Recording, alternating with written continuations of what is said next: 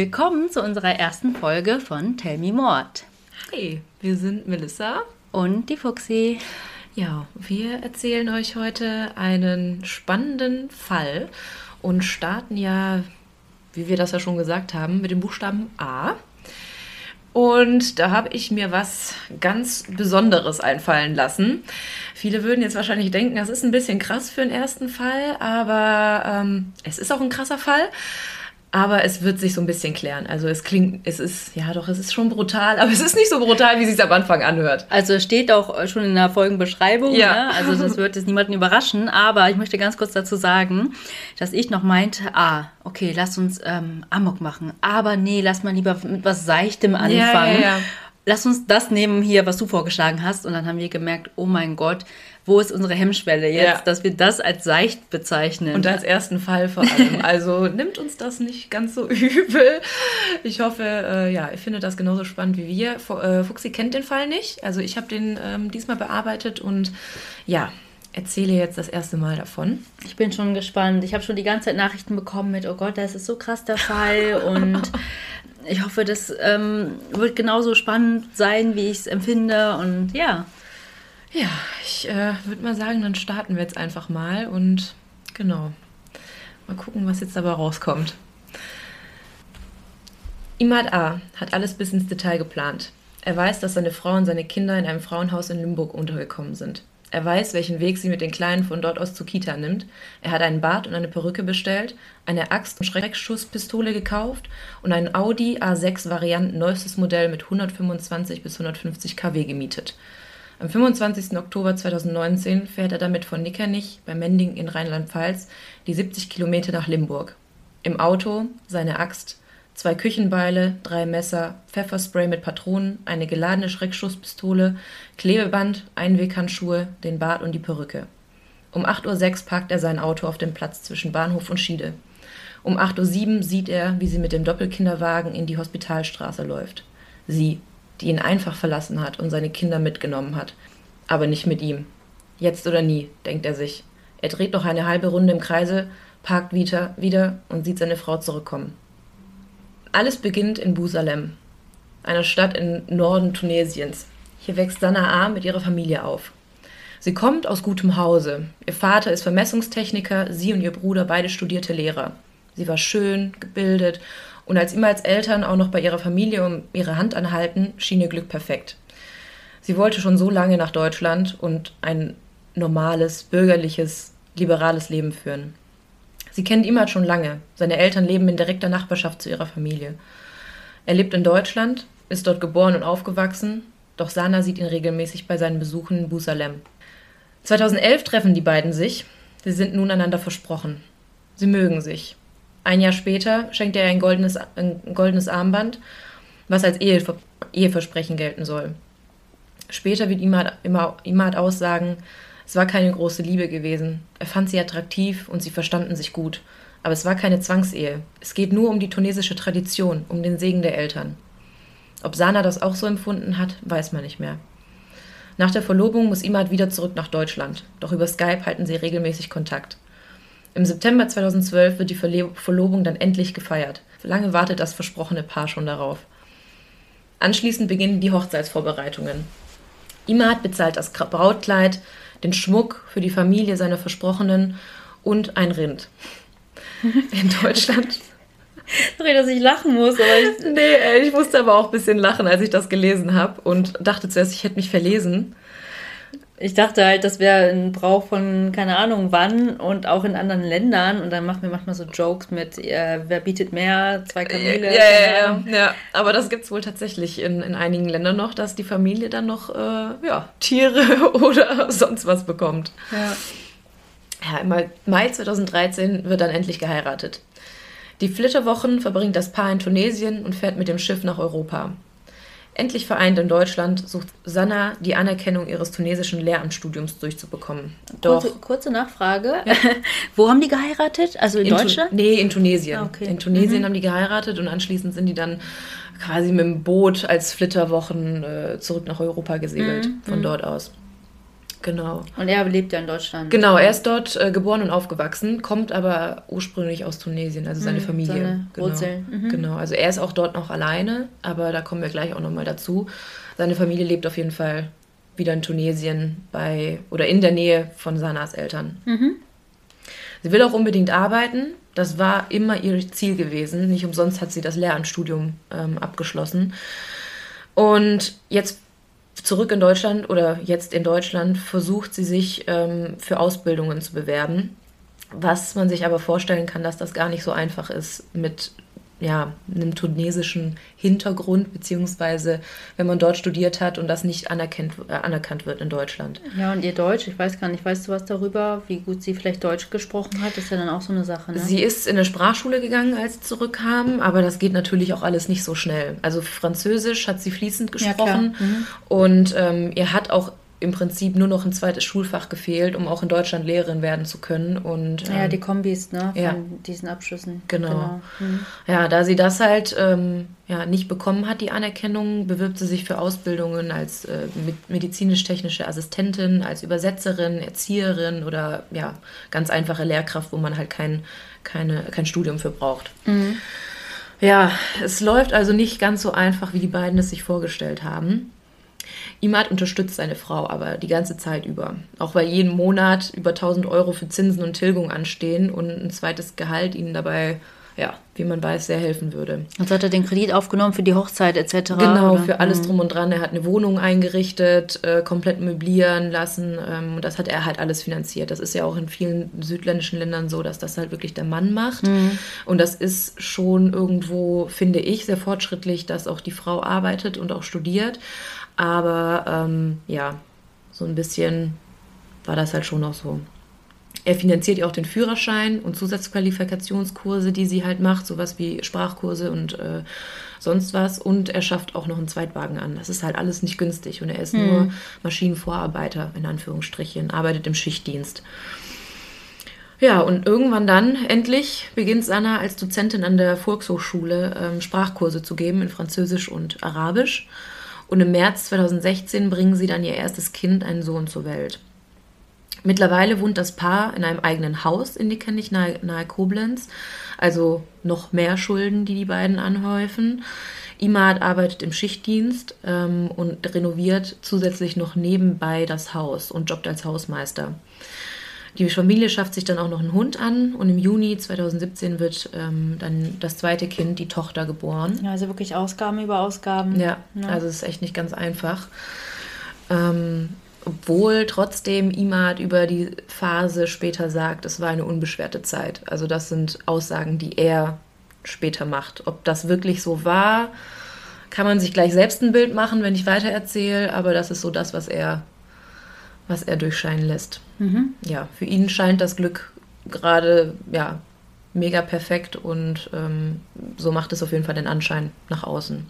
Dann sagt Imad irgendwann, dass sich Sana verändert haben soll. Ähm, sie war zum dritten Mal schwanger geworden, ähm, aber sie war sich nicht sicher, ob sie das Kind behalten wollte. Ich glaube, das lag auch so ein bisschen daran, dass sie einfach jetzt einen Fuß gefasst hat in Deutschland, weil sie endlich Arbeit hatte, weil die zwei Kinder, die waren glaube ich äh, drei und vier zuletzt, ähm, auch schon ein bisschen in Anführungsstrichen selbstständiger waren. Ein drittes Kind ist ja nie so einfach. Ja, deswegen hat sie dann für sich entschieden, sie möchte das Kind eigentlich nicht haben. Imad wollte aber das Kind unbedingt und zum Schluss hat sie dann auch ohne sein Wissen abgetrieben. Ja, man kann sich vorstellen, dass das halt ein riesiger Schock auch für den Mann sein muss, aber sie hat es wohl immer wieder gesagt, dass sie das Kind nicht möchte und anstatt dass die beiden dann eine Lösung finden, musste sie dann halt sozusagen vor ihm lügen. Mhm. Imad ist halt damit komplett überfordert. Ähm, er sieht sie plötzlich als komplett anderen Menschen und es ist nicht mehr seine Frau, sagt er. Die Ehekrise vertieft sich dann immer weiter. Die beiden streiten sich vor den Kindern, was sie sonst eigentlich vermeiden wollten. Und bei einem Streit schubst Imad Sana dann sogar aufs Sofa. Das ist das, was er sagt. Was dann später aber rauskommt, ist, dass er sie nicht nur einmal aufs Sofa geschubst hat oder mal, ähm, ja, was er auch mal gesagt hat, er hätte Wasser irgendwie ins Gesicht, äh, wie heißt das? Geschüttet. Geschüttet. ähm, aber nicht nur das, sondern Sana sagt über die Zeit, dass er ihr das Leben zur Hölle gemacht hat. Hm. Sie berichtet ihrer Familie und Freunden, dass Imad sie unterdrückt, schlägt, vergewaltigt und ähm, ihr sogar den Kontakt zu ihren Verwandten verbietet. Sie durfte sogar nicht mehr Auto fahren. Stoß mit der Unabhängigkeit ja. und Freiheit quasi. Ja, und da merkst du halt schon voll, okay, die wollte eigentlich ein liberales Leben in Deutschland, wo sie einfach Freiheiten hat. Sie wollte einen Mann, der auch in Deutschland aufgewachsen ist, der die Kultur auch in Deutschland kennt, der sich damit so ein bisschen, ja, einfach ein bisschen freier ist als da, wo sie normalerweise herkommt. Und ähm, ja, das alles kriegt sie halt nicht, sondern ihr, wie ihr Leben plötzlich in Scherben in sich zusammenfällt. Irgendwann hält sie es dann auch nicht mehr aus zu Hause und ja, kommen wir jetzt gleich dazu, was dann passiert. Als Imad Ende Juli nach seiner Frühschicht nach Hause kommt, ist es auffällig still im Haus. Kein Lärm der Kinder, keine Geräusche aus den Zimmern. Das Handy von Sana liegt auf dem Tisch, wie vergessen, und keiner ist da. Er fährt zu seiner Schwester, weil er glaubt, vielleicht ist Sana dort. Aber Fehlanzeige. Sana hat tatsächlich ihre Koffer gepackt und ist vorübergehend bei einer Freundin untergekommen. Aber das weiß Imad nicht. Mit den Kindern? Ja. Ja. Also es ist keiner mehr da und ähm, sie ist auf jeden Fall weg. Imad ahnt schon, dass seine Frau ihn verlassen haben muss, weil es hat ja gekriselt und ähm, ganz so blöd ist er eher nicht. Aber vor allem die Tatsache, dass sie die Kinder mitgenommen hat, macht ihn halt fertig. Am 29. Juli meldet Imad seine Frau dann als vermisst bei der Polizei. Aber die Polizei teilt ihm dann direkt wenige Tage später mit, dass, äh, dass es Sana gut geht die haben natürlich die Daten bekommen, dann irgendwo über, über ähm, ja, hintenrum sozusagen, wo sie ist. Denn sie ist am 31. Juli in ein Frauenhaus in Limburg gezogen. Also nicht mal bei der Freundin. Genau, die ist dann nur vorübergehend untergekommen bei der Freundin und ist dann von dort aus in ein Frauenhaus, weil sie sich da sicherer gefühlt hat. Weil die Freundin kannte Imad halt auch, da ist er halt nur nicht als erstes hingegangen. Ja, hätte er auch noch abgeklappert wahrscheinlich und sie dann auch da gefunden. Genau, genau. Mhm. Ja, und wollte dann halt nach, ähm, nach Limburg, das ist 70 Kilometer entfernt, heißt, da hatte sie sich auch ein bisschen sicherer gefühlt als ähm, noch in Nickernich. Und ähm, ja, das wird aber ihm halt nicht verraten, wo seine Frau ist. Es wird ihm nur gesagt, dass es ihr gut geht, dass man ihm aber nicht sagen könne, wo sie sich befindet. Imad weiß jetzt aber, dass sie ihn auch angezeigt hat, wegen Körperverletzung. Und er will jetzt die Vorwürfe so ein bisschen widerlegen und lädt dafür als Beleg bei Facebook Bilder aus glücklichen Zeiten hoch. Also total fake.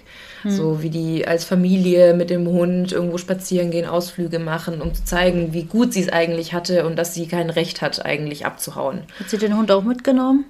Das weiß ich gar nicht. Das nee, nee, nee. Doch, da, äh, äh, den hat sie nicht mitgenommen. Das, da komme ich auch gleich nochmal dazu.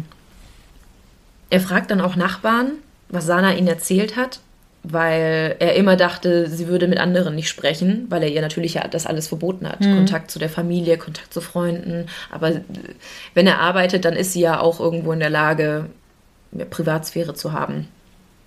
Und er bittet sogar seine Familie in Tunesien, ähm, einen Imam, also einen Vorbeter in der Moschee, um Vermittlung mit der, mit der Familie von Sana, weil mhm. die ja in direkter Nachbarschaft leben. Vielleicht hatte er die Hoffnung, dass die Familie ähm, was weiß. Aber ab Mitte August verweigert dann sogar ihre Familie jedes Gespräch, selbst mit dem Imam. Er sucht dann auch Unterstützung bei einer Selbsthilfegruppe und bei Therapeuten. Er schaltet einen Anwalt ein und später sogar einen Privatdetektiv. Da kommen wir dann auch noch dazu. Der findet nämlich Sanna auch schließlich in Limburg und gibt Imad die Adresse. Also nur durch diesen Privatdetektiv weiß Imad, wo sich Sanna befindet. Wie viel Zeit ist da jetzt vergangen? Wie lange war sie jetzt quasi weg? Also sie ist Ende Juli ähm, ausgezogen und das ist dann im August oder ja, im September ungefähr. Hm, Ein Monat vielleicht. Genau, so ein Monat dazwischen. Ähm, es ist alles sehr, sehr knapp. Also zum Schluss ähm, geht es dann auch sehr schnell. Imad driftet auch komplett ab mittlerweile. Also er weiß, dass seine Frau nicht da ist, dass seine Kinder nicht da sind. Man kann sich auch vorstellen, wir haben ja vorhin darüber gesprochen, dass die auch Geldprobleme hatten und jetzt sitzt er da halt wieder mit nur einem Gehalt und mit äh, den ganzen Schulden, die, die halt angehäuft wurden. In seinen Augen bestimmt so für sie halt auch. Genau, genau, alles, hat. genau, alles für, für sie. Familie. Ja. Hm. Er kann auch nicht mehr arbeiten, fühlt sich schlecht, äh, kann nicht schlafen, er trinkt viel ähm, und fährt immer wieder nach Limburg zu ihrer Adresse. Er weiß ja, wo sie wohnt. Er sehnt sich einfach unglaublich nach seinen Kindern. Der, und äh, fährt er nur hin und guckt oder? Ja, also er fährt nicht nur hin, sondern er spricht auch mit ihr. Er weiß ja, wo sie wohnt. Er lauert vom Frauenhaus auf sie. Er weiß auch, wo die Kinder in die Kita gehen. Ähm, Sanna will aber auf keinen Fall wieder zurück. Sie hat halt mega Angst äh, vor ihm, also vor dem Mann, der ihr das Leben und das seiner Kinder äh, terrorisiert hat, denn er soll sogar mal dem Sohn ein blaues Auge geschlagen haben. Das kommt auch später mal raus. Sie zeigt ihn also erneut an, weil er halt Kontakt sucht und weil sie ihn ja eigentlich auch wegen häuslicher Gewalt angezeigt hat. Ähm, er will sie auch wegen Kindesentzug anzeigen, kann das aber nicht, weil sie ihn ja schon wegen häuslicher Gewalt angezeigt hat. Also das widerspricht sich einfach. Also mhm. das ist einfach nicht möglich. Ähm, er darf sich also seine Frau, wie eben schon gesagt, nicht mehr nähern. Die Polizisten schicken ihn weg, ohne seine Anzeige überhaupt aufzunehmen. So, und jetzt befinden wir uns auch schon Mitte Oktober. Heißt, da sind jetzt zwei Monate dazwischen. Für Sana voller Terror, voller Angst, dass äh, Imad wieder vor der Haustür steht. Ähm, sie hat auch Angst um ihr Leben, weil sie weiß, dass er ihr schon mehrmals wehgetan hat und er das auch wieder tun würde. Aber da wird einfach nichts gemacht. Also sie kann ihn nur anzeigen, mehr kann sie nicht tun. Er wird zwar ab, ähm, abgemahnt und ähm, verwarnt, aber ja, es kann ihn ja keiner daran hindern, dahin zu fahren. Ja, Mitte Oktober dann fährt, äh, erfährt dann der Maschinenführer von der Anzeige wegen Körperverletzung, also dann schlussendlich, und dass er für den 29. Oktober vorgeladen wird. Also Mitte Oktober ungefähr, am 23., 24., am 29. wird er vorgeladen. Und am selben Tag äh, sollte dann auch das Sorgerechtsverfahren stattfinden. Also wer dann zum Schluss das Sorgerecht der Kinder erhält. Und als er das dann erfährt, dreht er komplett durch. Und ähm, dann befinden wir uns auch so langsam bei der Szene, die ich am Anfang beschrieben habe. Sanna fühlt sich plötzlich verfolgt in Limburg. Ähm, wie schon eben gesagt, die fühlt sich einfach nicht mehr sicher und jetzt hat sie auch total Angst. Also hinter jeder Ecke sieht sie ihren, ihren Mann weil sie weiß, dass er auch die Adresse kennt vom Frauenhaus, sucht sie sich eine eigene Wohnung, ähm, einfach um irgendwo sicher zu sein. Hat auch dann eine in Rheinland, äh, im, im, Rheinland gefunden. Aber wie wir jetzt wissen, war das leider zu spät. Ach, die hat die ja nicht bezogen. Sondern nee. Also sie hat sie gefunden und es wäre quasi, der Umzug wär, wäre dann bald gekommen, aber dazu kam es dann nie.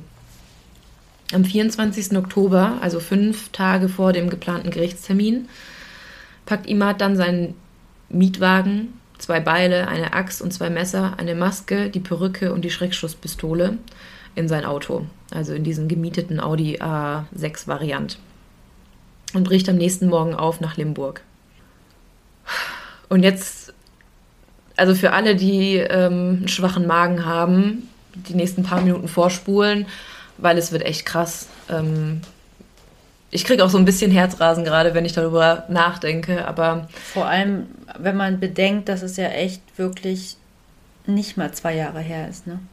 Ja, also das ist halt wirklich erst vor kurzem passiert. Letztes Jahr wurde erst das Urteil gesprochen. Sprechen wir auch gleich nochmal drüber. Aber jetzt würde ich gerne mal den Tathergang ähm, besprechen und dann können wir auch nochmal eine kurze Pause machen, weil es, glaube ich, ein bisschen, mhm. bisschen heftig ist. Ja, und du weißt ja, dass ich gerade mir eine richtig geile Pizza reingezogen ja. habe, gerade noch. Das war ein Fehler. Eindeutig. Um 8.22 Uhr umrundet Imad mehrere Male langsam den Kreisverkehr, bis er schließlich in die Weihersteinstraße einbiegt. Er schaltet den Fahrsicherheitsassistenten aus. Also für alle, die nicht wissen, was das ist, das ist so dieses automatische Brems Bremssystem bei Autos, bei den neueren Fahrzeugen ja, dass man halt keinen Auffahr Auffahrunfall baut. Innerhalb von fünf Sekunden beschleunigt er den gemieteten Audi A6 von ca. 44 auf 89 Stundenkilometer und rast auf seine Frau auf dem Bürgersteig zu. Er schließt die Augen. Sie ist komplett ahnungslos. Sie läuft am Bürgersteig entlang, hat gerade die Kinder in den Kinder, äh, Kindergarten gebracht, hat den Kinderwagen noch in der Hand sozusagen, also läuft damit und wird dann von hinten erfasst. 22,5 Meter weit wird sie nach vorn geschleudert. stellen wir uns das mal ganz kurz vor, wie weit das einfach ist. Ihr Körper fliegt dabei durch die Luft und berührt und verdreht sogar Verkehrsschilder an der Straßenlaterne in 3,60 Meter Höhe. Überleg dir das mal. Mhm. Der Pkw durchbricht einen Metallzaun eines Parkplatzes und kracht mit sehr hohem Tempo dann noch in ein altes ähm, Bruchsteingebäude in der Weiersteinstraße 6. Und Sa Sanna fliegt gegen die Heckklappe und bleibt dann regungslos hinter dem Auto liegen. Zwei Zeugen, die das Ganze beobachtet haben und natürlich für einen Unfall halten, also ein Versehen in Anführungsstrichen, ziehen den eingeklemmten Imad durch die Beifahrertür aus dem Wrack. Weil man kann sich ja vorstellen, wenn der mit so einem hohen Tempo auf, ähm, auf den Zaun zurast, dass ähm, das Auto auch, egal wie neu es ist, sehr demoliert ist. Als er dann draußen ist, er scheint komplett unverletzt zu sein, sammelt er sich kurz und zieht dann seine Schreckstoßpistole aus, ähm, auf die, äh, zieht sie und ähm, zielt damit auf die Helfer. Und die Männer rennen davon, weil sie davon ausgehen, das ist halt eine richtige Pistole. Auch, aber auch krass, ne? Du willst da jemandem helfen. Ja, überleg dann, mal. Ja. Also, ich als Frau habe sowieso Angst, bei Unfällen stehen zu bleiben und egal wem zu helfen. Irgendwo denkst du dir halt immer, keine Ahnung, vielleicht ist das doch irgendein Creep. Das hatte ich zum Beispiel mal den Fall, dass da einer vor mir in den Graben gefahren ist, obwohl der vorher irgendwie slalommäßig hinter mir hergefahren ist und ich nicht wusste, was der will. Mhm. Ja, naja, Genau, die Männer rennen dann also davon und Imad betrachtet Sana auf dem Boden. Ihm scheint purer Hass durch die Venen zu fließen. Auch Zeugen sagen, dass sie selten so viel Hass in den Augen von jemandem gesehen haben. Er tritt dann noch ein paar Mal gegen ihren Körper, um zu gucken, ob die noch irgendwelche Lebenszeichen oder irgendwelche Regungen hat. Und holt dann, als er merkt, dass sie zumindest bewusstlos ist, aus dem Auto ein 30 cm langes Küchenbeil mit einer 18 cm langen Klinge und fängt dann an, damit mehrfach auf ihren Kopf und auf ihren Hals einzuschlagen. Und die Kinder sind da wahrscheinlich auch noch. Ne? Nee, die Kinder sind ja im Kindergarten zum Glück. Also die hat sie vorher in den Kindergarten, Kindergarten gebracht. Ach, sie war mit einem leeren Kindergarten genau, mit einem leeren. Ja, Achso, ich dachte schon. nee, ich meine trotzdem dem, schlimm. Ja, aber also vor allem, ich meine, er, er, wusste das. Sie hat ja die Kinder erstmal in den Kindergarten mhm. gebracht, hat sie dann beobachtet und ist dann, als er sie auf dem Rückweg gesehen hat, ist dann äh, auf sie zugerast. Heißt, er wusste, dass die Kinder nicht da drin sind. Aber mhm. wer weiß, vielleicht hätte eins geweint und wollte mit nach Hause gehen und wollte nicht ähm, in den Kindergarten oder sonst was dann hätte auch eins der Kinder da drin sein können. Ja, auf jeden Fall. Ja, genau. Also er schlägt dann mit, äh, mit dem Küchenbeil auf ihren Kopf und auf den Hals ein. Und ja, als ob das nicht schon genug wäre, holt er dann aus dem qualmenden Auto noch die 45 Zentimeter lange Axt mit einer 8 Zentimeter langen Klinge heraus und schlägt damit weiter auf den Kopf und auf den kompletten Körper eigentlich ein. Die Rechtsmedizin sagt auch später, dass es im weiteren Verlauf, insbesondere beim Einsatz der Axt, schon zum Stillstand ähm, des Kreislaufs gekommen sein muss. Also man kann davon ausgehen, oder so viel sagt auf jeden Fall die Rechtsmedizin, dass sie schon vom Unfall gestorben ist, was man ihr auf jeden Fall wünscht. Also man kann da mhm. irgendwo von Glück in Anführungsstrichen sprechen. Aber man kann auch definitiv von einer Enthauptung sprechen, egal ob sie noch gelebt hat oder nicht.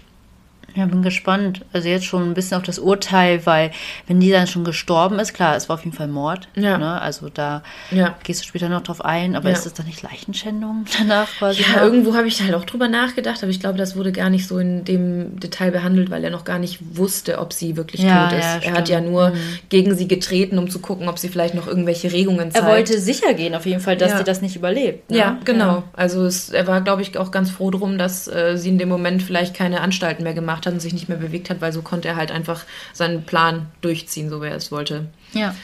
Ja, während er auch auf sie einschlägt ähm, oder eindrischt, ich weiß nicht, wie man das am, am besten bezeichnen soll, beschimpft er sie mehrmals als blöde Schlampe und sagt, du hast es ja so gewollt. Auf Deutsch. Ja.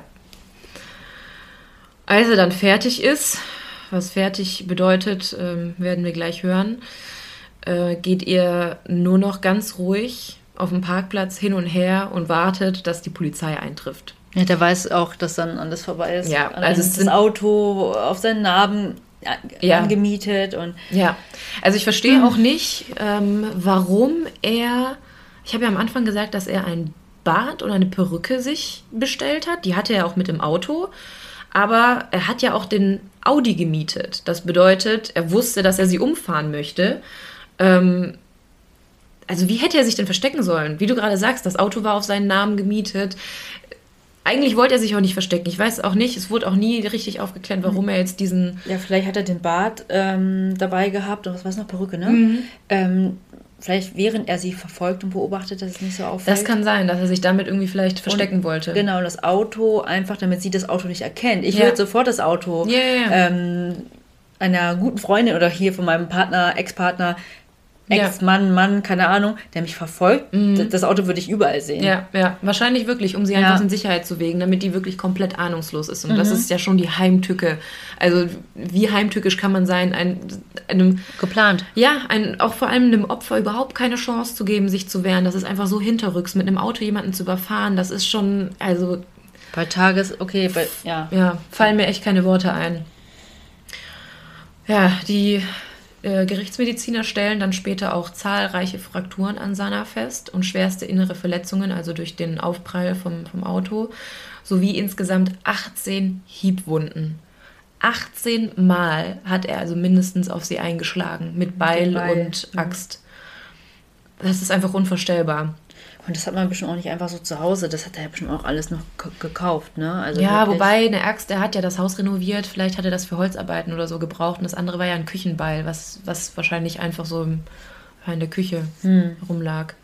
Ist auf jeden Fall heftig.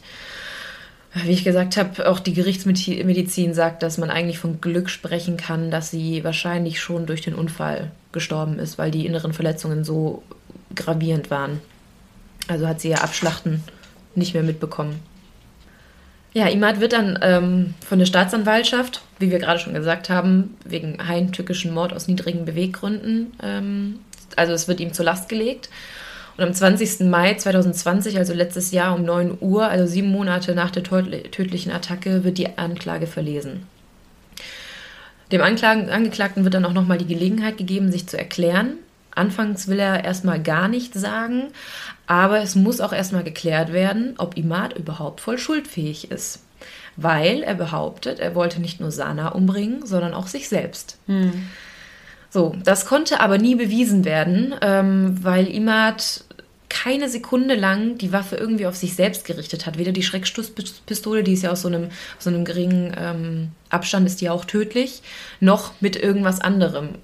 Und scheinbar hatte er wohl die Hoffnung, dass er beim Autounfall stirbt. Aber vielleicht war er angeschnallt. Nee, das nicht. Ach so. Er war nicht angeschnallt.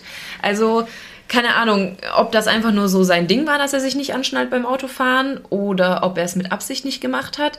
Also mein Vater zum Beispiel ist so ein Kandidat, so ein Ex-Jugo-Betrugo, äh, der schnallt sich nie an. Da kannst du, glaube ich, äh, eine halbe Stunde mit dem Auto mit dem fahren, dem zehnmal sagen, er soll sich anschnallen, er will es nicht tun.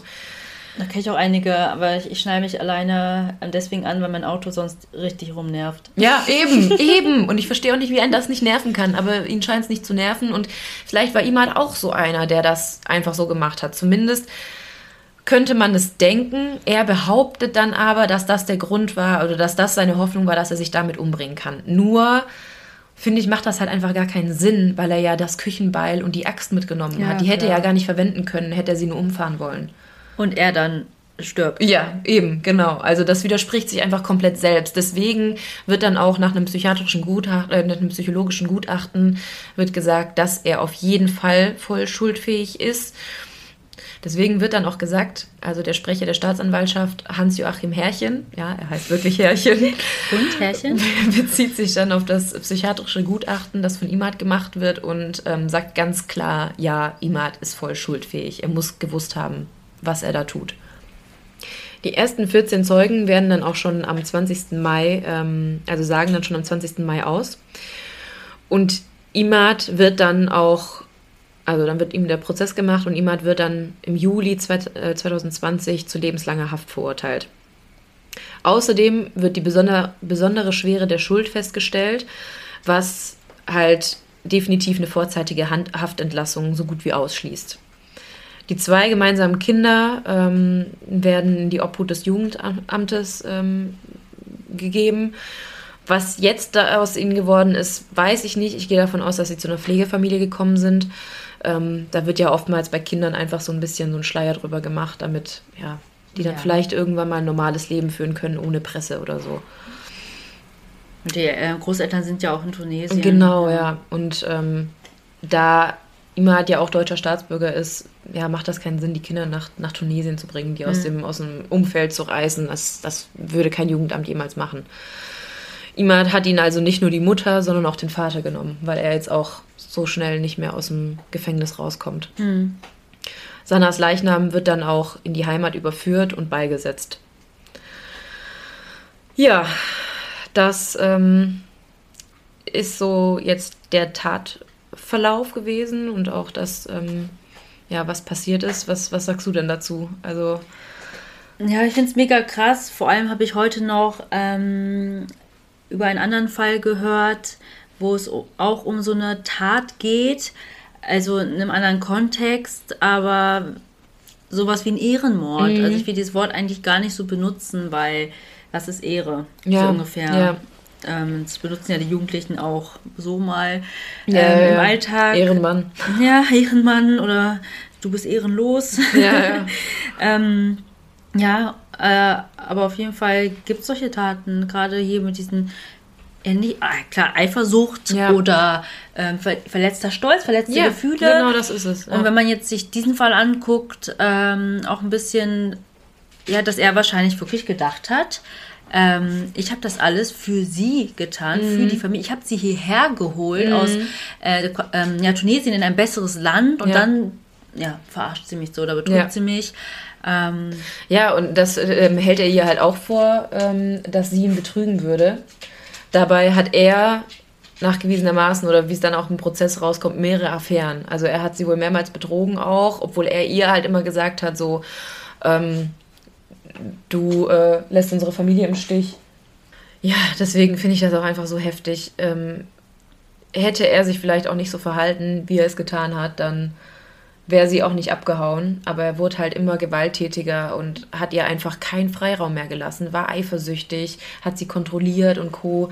Also ist ja klar, dass also ich würde mir das auch nicht gefallen lassen von meinem Mann oder Partner oder sonst was. Vor allem, wenn sie so modern leben wollte, dann erst recht nicht. Ja. Was mich auch wieder schockiert ist, ich ähm, versuche das nicht immer über einen Kamm zu scheren. Es gibt verschiedene Einzelfälle, aber wie diese Justiz in Deutschland ähm, oder der ganze Apparat da versagt hat. Ich meine, sie hat ja versucht, mhm. gegen ihn vorzugehen. Mhm. Ähm, hat ja Anzeige erstattet, dass er sie ja auch verfolgt hat, belästigt hat. Und es hat ja. ja alles nichts genützt. Es ist ja so, bis irgendwas passiert, bis ja. einer stirbt. Ja. Oder. Äh, ne, bis jemand richtig zu Schaden kommt, wird nichts gemacht. Ja. Ähm, und dass er wirklich über einen anderen Weg, ne, über einen privaten Weg es geschafft hat, sie ausfindig zu machen. Das finde ich halt auch einfach das Krasseste, weil es, es wird auch gesagt, es war kein Versagen im Limburger Frauenhaus weil da hat halt keiner was erzählt. Es war keine Schlamperei in irgendeinem Einwohnermeldeamt und es war auch keine undichte Stelle bei anderen Behörden. Bei der Polizei zum Beispiel. Ja, also es war eigentlich überall ähm, so der Deckmantel des Schweigens darüber. Es hätte auch keiner irgendwie die Adresse weitergegeben, aber der Privatdetektiv hat sie halt ausfindig gemacht. So, und jetzt finde ich es halt einfach krass, weil es war ja bekannt, dass er sie geschlagen hat. Ich weiß nicht, inwieweit so ein Privatdetektiv dann in die Richtung ähm, in die Richtung auch forscht oder ob er dann wirklich nur sagt, okay, der Mann will, dass ich die Adresse von ihr rausfinde, äh, dann suche ich die mal. Aber spätestens als er herausgefunden hat, dass sie in ein Frauenhaus gezogen ist, müsste er eigentlich gewusst haben, dass Imad sie schlägt, weil nur dann gehen Frauen auch ins Frauenhaus. Ja, dass sie auch Schutz sucht dort. Ja, ne? genau. Ja. Und das finde ich einfach, also ich, ich habe dann auch versucht herauszufinden, ob es irgendeine Rechtsprechung gibt, also wie sich dann ein Detektiv zu verhalten hat. Aber es gibt da einfach nichts. Es ist im, im Grunde zum Schluss eine ethische Frage, ob er die Infos weitergibt oder ob er es für sich behält oder sagt, ähm, nee, so das mache ich einfach nicht, ich gebe dir das nicht weiter. Ja, oder so tut, als ob er das nicht gefunden hätte. Ja, genau. Also wirklich spätestens, als er erfahren hat, sie ist in ein Frauenhaus gezogen, da hätte man ihm die Alarmglocken klingeln müssen und er hätte auf gar keinen Fall die Adresse weitergeben dürfen. Also ich glaube, oder so macht es für mich auf jeden Fall den Anschein, vielleicht wäre es auch irgendwie anders eskaliert zum Schluss. Aber es ist so passiert, wie es passiert ist, weil der Detektiv geredet hat. Also weil er einfach, ja. Weiß man denn, wer das war? Man hat bestimmt dann von dem Imad da alle seine, ähm, weiß ich nicht, elektronischen Geräte, Computer, ähm, Handy durchsucht und dann noch bestimmt dahingehend Nummern, Nachrichten gefunden. Ja, genau. Also man wusste, man weiß auch, wer der, wer der Privatdetektiv ist. Zu ihm persönlich habe ich jetzt nicht, nichts weiter gefunden, weil man ihn jetzt auch in den offenen Akten nicht bei Namen nennt. Ähm, Aber war der vielleicht Teil des, ähm, der Verhandlung? Ja, er war auf jeden Fall Teil der Verhandlung, ähm, aber er wird halt nicht bei Namen genannt, also nicht öffentlich zumindest. Würde halt auch seinen Beruf, glaube ich, so ein, oder seinen, seinen Job so ein bisschen gefährden, wenn er halt auch in die Öffentlichkeit gerät. Andererseits würde das vielleicht gute Promo für ihn sein. Ich habe da jemanden gefunden. Ja, die anderen haben ihn nicht gefunden, aber ich war das. Vielleicht hat er das auch ein bisschen gedacht, ja, dann verschweige ich das halt, dann ähm, engagiert er meine Konkurrenz und mhm. dann kriegt er das eh raus. Ja. Oder vielleicht war da selber, ich versuche mich voll in die Situation des Detektiven ähm, hineinzuversetzen. Der hat das auf jeden Fall nicht richtig gemacht, ja. aber vielleicht ist er selber so ein verlassener Dad ja, ja, gewesen und hat sich gedacht, der arme Mann, mhm. hat, der, ihm hat es bestimmt nicht zu ihm hingegangen und hat gesagt, du, ich habe das und das vor, finde sie. Nee, nee, genau. Ich suche sie, vielleicht auch ein bisschen so dieses... Ähm, Dieser arme, verlassene Mann, so meine Frau ist abgehauen, ich habe alles für sie geopfert. Ich habe sie vermisst bla, bla, bla. gemeldet, keiner tut was. Ja, ähm, und ja. meine Kinder natürlich. Ne? Ja, genau. Oder ja, wie er das hat versucht hinzustellen mit der Anzeige, sie hat mir die Kinder weggenommen, ja, entführt, genau. ähm, bitte finde sie. Ja, da hat er auch einfach so, eine, so ein bisschen eine verzerrte Wahrnehmung. Wie gesagt, er hat ja immer behauptet, sie würde ihn betrügen, dabei hat er halt mehrere Affären gehabt. Ähm, da merkst du ja schon, dass er einfach äh, komplett irgendwie verzerrt mit der Realität um, umging. Ja, voll krass. Ja, was ich halt auch äh, krass fand, da haben wir ja vorhin auch drüber gesprochen, ähm, dass er halt überhaupt auf die Polizei gewartet hat, obwohl er sich ja irgendwie tarnen wollte. Finde ich auch alles irgendwie so ein bisschen, bisschen schwierig. Also er verstrickt sich dann auch irgendwie in, in irgendwelche, wie soll ich sagen, Widersprüche alle sagen, also alle Indizien oder alle Beweise auch sprechen dafür, dass er halt seine Frau schlussendlich einfach bestrafen wollte. Dass er sie bestrafen wollte dafür, dass sie ihn verlassen hat, dass sie die gemeinsamen Kinder mitgenommen hat. Ähm, Imad sagt ja immer noch bis zum Schluss, er wollte mit seiner Frau gemeinsam sterben, aber ja, ich finde das auch alles ein bisschen, ein bisschen merkwürdig. Ja, aber weiß, was in den Köpfen solcher Menschen vorgeht. Der hat sich ja mehrere Optionen dann offen gelassen. Oder das stimmt einfach nicht, dass er sich selber dann richten wollte. Damit. Ja, also er behauptet auch, dafür gibt es aber auch keine Beweise und keine Zeugen, dass er sich bereits im September ähm, versucht hat, von der Garage zu stürzen. Also ich weiß ja nicht, wie hoch deine Garage ist, aber meine ist ähm, auf jeden Fall nicht so hoch, dass ich dabei sterben würde. Eher würde ich mir einen Arm brechen, aber das war es auch. Und ja, im Nachgang ist es auch mal schwer nachzuvollziehen, was ging da wirklich ähm, in seinem Kopf vor. Es scheint mir auch nicht so zu sein, als ob der da enge Vertraute hatte, mit denen er, also meine Interpretation gerade, ähm, bei denen man irgendwie da die Hintergründe erfragen kann. Nee, man sagt auch, er war so ein bisschen in sich gekehrt. Er war eigentlich nett. Alle Nachbarn behaupten auch, er war nett. Er war auch nett zu den Kindern und Co. Aber man weiß halt auch nie, was irgendwo irgendwie hinter den, hinter den vier Wänden ja, los ist. Deswegen ja auch die glücklichen Bilder bei Facebook. Ja, genau. So dieser Schein nach außen. Ja, und wenn er ja in Deutschland wirklich geboren, aufgewachsen ist, war mhm. er ja auch in dem Sinne integriert, dass er ja auch total gut Deutsch spricht. Ja, ne? sich eben. mit den Nachbarn wahrscheinlich auch, ne? dass es dann nicht so war wie, hey, das ist irgendwie ähm, so das komische Ausländerpärchen, das da irgendwie wohnt und nur für sich irgendwie macht. Und ja. ja. Naja. Schrecklich. Ja, ich habe auch so ein paar Infos noch zu äh, Frauenhäusern rausgesucht. Für alle, die in irgendwie, ja, ich will nicht sagen ähnlich schlimmen Situationen sind, aber für alle, die ja einfach Hilfe brauchen, ähm, will ich auch mal ganz kurz erklären, was überhaupt ein Frauenhaus ist. Und zwar ist das ein Haus oder ein Gebäude, in dem Frauen wohnen können, wenn sie Gewalt durch den Partner in der gemeinsamen Wohnung erleben. Ähm, und Frauenhäuser gibt es nicht nur in ein paar Städten, sondern in sehr, sehr vielen, in den meisten großen Städten eigentlich. Und die bieten einfach Schutz für Frauen ähm, und für die Kinder. Ähm, genau, die können halt auch die Kinder mit ins, ins Frauenhaus nehmen. Äh, ja, genau.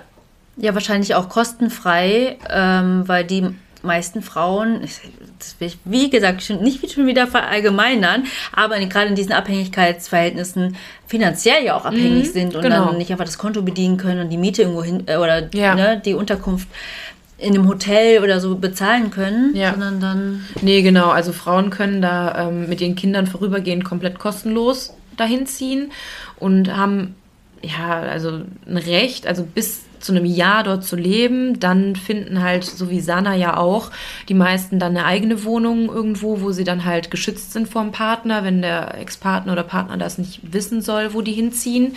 In manchen Fällen ähm, oder in manchen Frauenhäusern kann man sogar bis zu zwei Jahre dort bleiben, aber meistens ist es auf ein Jahr begrenzt.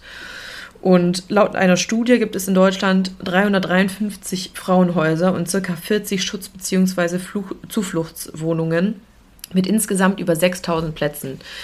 Ähm, jährlich zusammen können da ungefähr 15.000 bis 17.000 Frauen äh, mit ihren Kindern unterkommen, also ungefähr 30.000 bis 34.000 Personen. Ja, dort kriegen sie dann Schutz und Beratung und auch ähm, ja, so ein bisschen psychologische Unterstützung, wie sie einfach aus der Sache rauskommen können, wie sie sich selbst irgendwie schützen können, die Kinder schützen können, einen neuen Job zu finden, eventuell neue Wohnung. Also das wird denen da dort alles ermöglicht. Und ähm, das nächste Frauenhaus kann man ganz einfach übers Internet finden und zwar über frauenhaus-koordinierung.de. Da findet ihr auch alle Informationen ähm, zu Frauenhäusern, wo es die nächsten gibt und genau.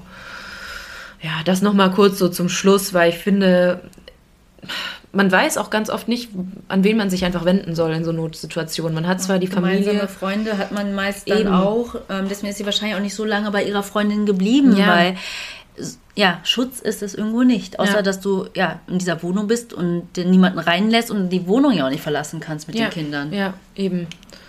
Das denke ich auch. Ja, das war jetzt auch schon unser erster Fall der Axtmord mit A. Ich bin auch ganz gespannt, was nächste Woche kommt. Ich werde es noch nicht verraten, ähm, aber es wird grausam bleiben. Ja. Aber vielleicht werden wir in ein anderes Land dann reisen. Oh, da bin in ich. In eine ja. andere Zeit. Oh, da bin ich ja gespannt. Ja, wir wollen ja hier auf jeden Fall so. Ja, wir wollen es abwechslungsreich ja. haben. Wir wollen nicht nur bei Deutschland bleiben, aber auch nicht nur in das Land der Kriminalfälle, USA. Ja. Ähm, einfach alles, was uns bewegt, was euch bewegt, ähm, interessiert und natürlich schön unser Alphabet genau. abarbeiten. Ja, exakt. Ja, schön, dass ihr uns heute gehört habt und wir freuen uns auch schon auf das nächste Mal. Und hoffen, ihr habt jetzt Lust auf mehr bekommen. Ja, mehr Mord. Mehr Mord. und bis bald. Bis dann. Tschüss.